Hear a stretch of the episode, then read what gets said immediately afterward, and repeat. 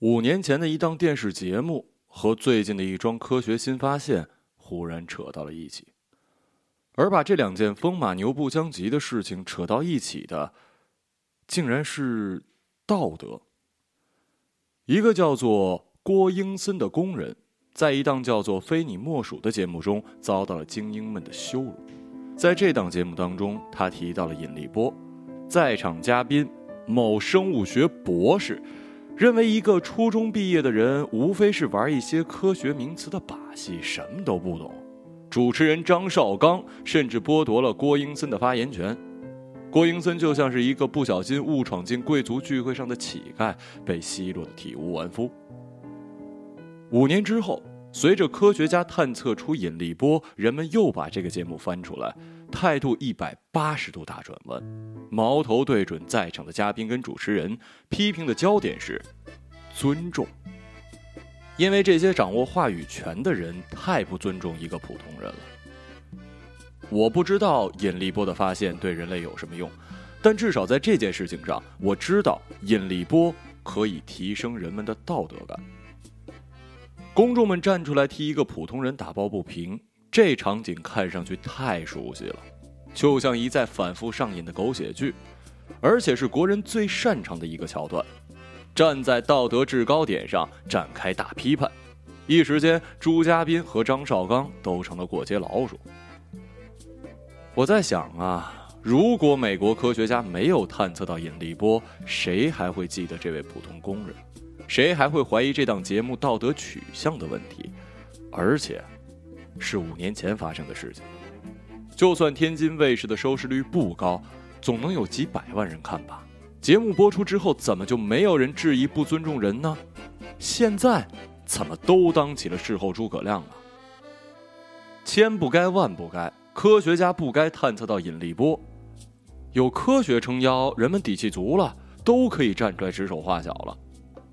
问题是，更多没有提到引力波的人被冷嘲热讽，是不是就可以被忽略了？我想是的。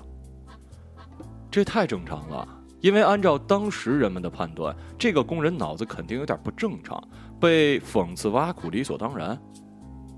其实何止是非你莫属啊，很多电视节目都会拿嘉宾当猴耍为乐，从来没有把人当回事儿。但这回不一样了。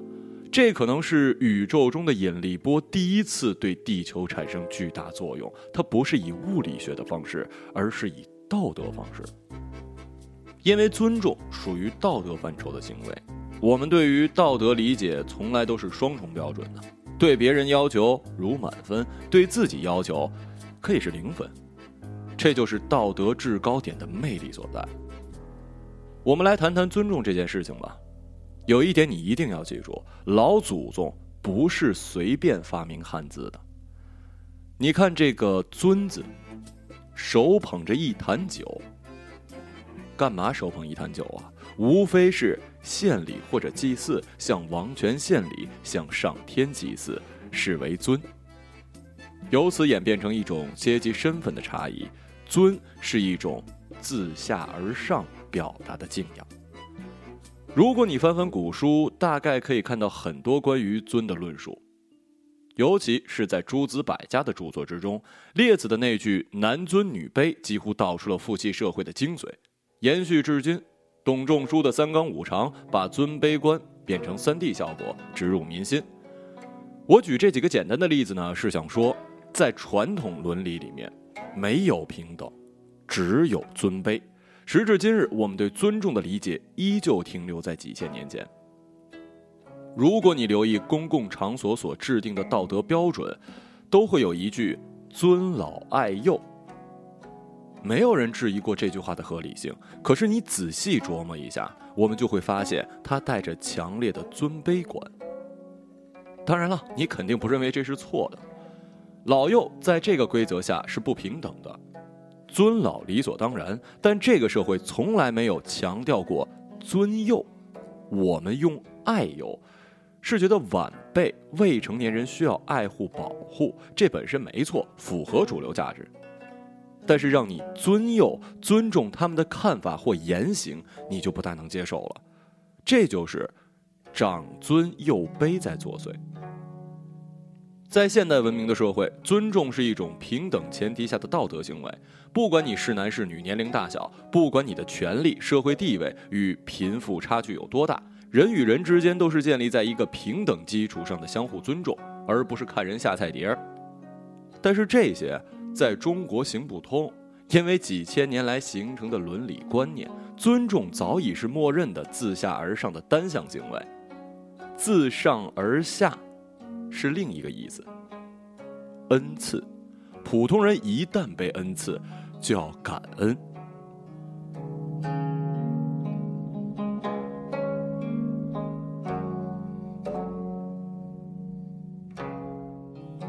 有时候，体育竞技能够很直接的把我们一些争论不休的道德问题解释清楚。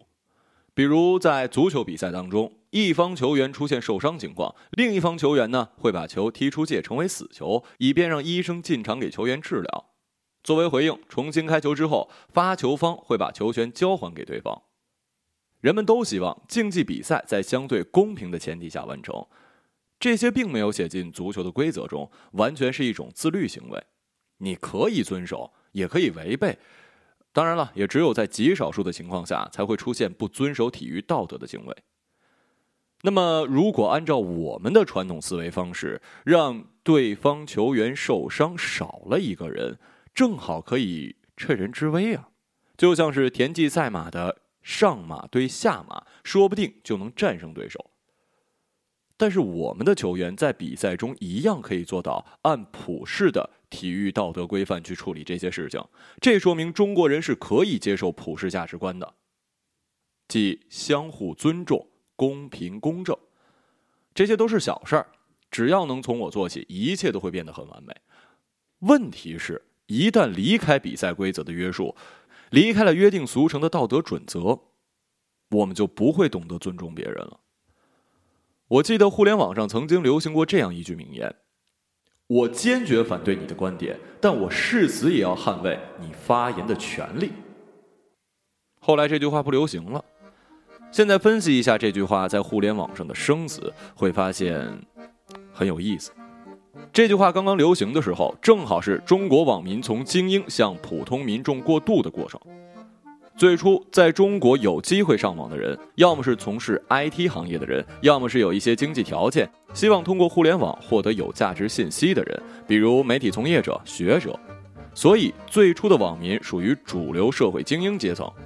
这时期的互联网由于人数少，没有成为规模的社区，即使有了 BBS 或者是聊天室，大家瞬间就能混成网熟。人们在表达观点上，即使有什么歧义、争论，也是以谦谦君子的方式进行。那时候，网络话语几乎都是精英话语。直到有一天，中国网民以几何数暴增，虚拟社会出现了表达能力、理解能力，甚至喜好、立场等方面的差异。精英与精英、屌丝与屌丝、精英与屌丝之间开始擦枪走火。这句“我坚决反对你的观点，但我誓死也要捍卫你发言的权利”，几乎成了网民无奈时的自说自话。但是至少人们还有一些克制。再后来，人们迅速抛弃了这句话，并且关闭了尊重的大门，只打开一个窗口，一个置人于死地的枪口，对准了外面。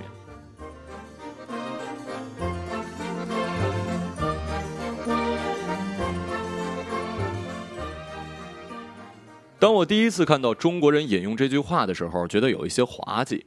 倒不是这句貌似矛盾的话在网上不断的被引用觉得无聊，而是觉得这句话出自人们渴望平等自由的启蒙时代。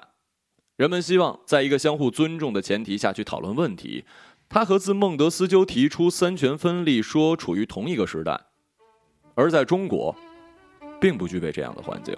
但人们总是反复引用这句话来给自己打圆场，这就有点缘木求鱼了。事实上，随着网络的普及，很多伪善的面具被一层一层撕开，它最终回归到现实，尊重被当成水中的杂质，一点一点过滤掉了，还原成我们最传统、最熟悉的国民性上了。我认为中国人今天的尊重始终带着势利眼儿。它没有一个相对一致的标准，只有一些约定俗成的传统价值观念在左右人们的言行。在封闭的时代，没有什么问题；但是在开放的时代，有时候我们谈尊重就和传统思维的方式冲突了，而且还摘不清自己，因为我们希望看到一个满意的结果，同时又不愿意接受更好的东西，又回到传统里打转了。前文提到过，尊重是有前提的，那就是建立在一个社会平等公平的前提下，才会有尊重，否则顶多算是良心发现。现在再回过头说那位民间科学家郭英森，他在一个不懂得尊重的时代上了一个不懂得尊重的电视节目，又碰上了一堆不懂得尊重的精英，结果只能落荒而逃了。我不知道，当人们大谈特谈尊重的时候，是引力波起的作用，还是真的明白了什么是尊重？没有平等的前提下去谈尊重，显得有一些矫情跟虚伪，依旧带着施舍式的怜悯心。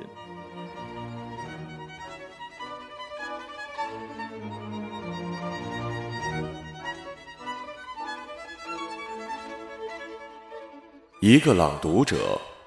马晓成。